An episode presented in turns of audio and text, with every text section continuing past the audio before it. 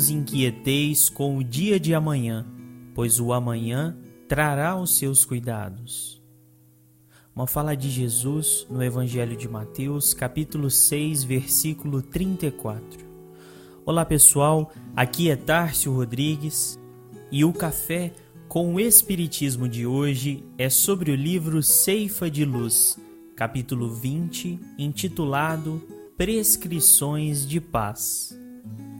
Psicografia de Francisco Cândido Xavier, onde Emmanuel comenta sobre o versículo lido anteriormente, dizendo: Na garantia do próprio equilíbrio, alinhemos algumas indicações de paz, destinadas a imunizar-nos contra a influência de aflições e tensões, nas quais tanta vez imprevidentemente arruinamos tempo e vida.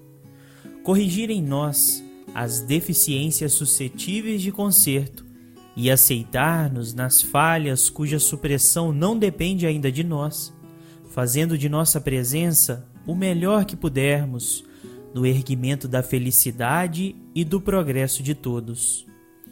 Tolerar os obstáculos com que somos atingidos ante os impositivos do aperfeiçoamento moral e entender que os outros carregam igualmente os deles.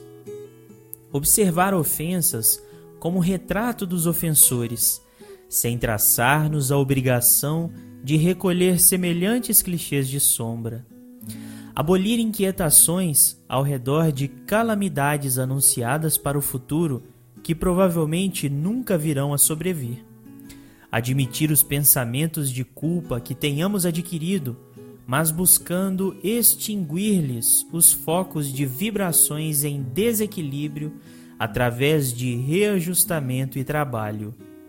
Nem desprezar os entes queridos, nem prejudicá-los com a chamada superproteção tendente a escravizá-los ao nosso modo de ser. Não exigir do próximo aquilo que o próximo ainda não consegue fazer. Nada pedir sem dar de nós mesmos.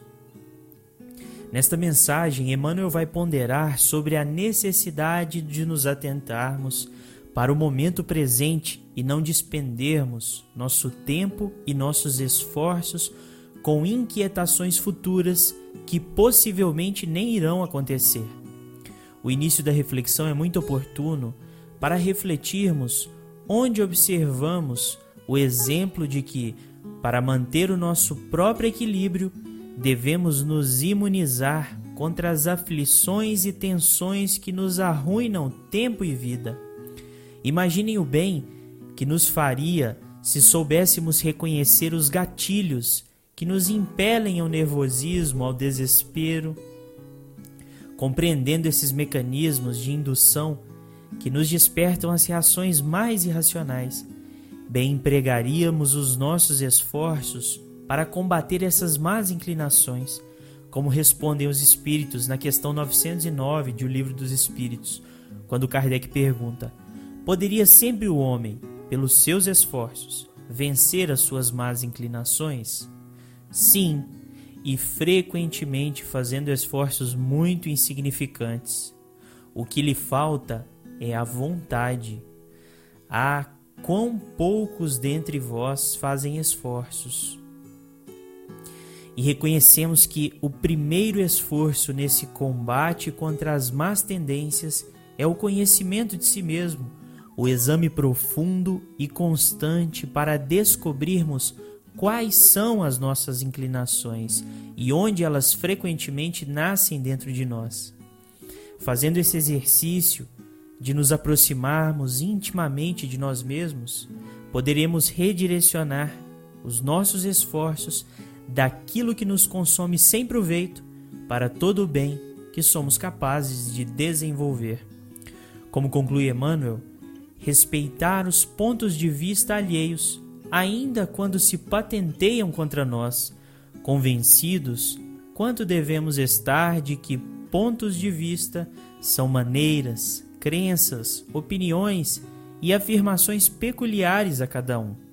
Não ignorar as crises do mundo, entretanto, reconhecer que se reequilibrarmos o nosso próprio mundo por dentro, esculpindo-lhe a tranquilidade e a segurança em alicerces de compreensão e atividade, discernimento e serviço, perceberemos de pronto que as crises externas são fenômenos necessários ao burilamento da vida, para que a vida não se tresmale da rota que as leis do universo lhe assinalam no rumo da perfeição. Fiquem com Deus e até o próximo episódio do Café com o Espiritismo.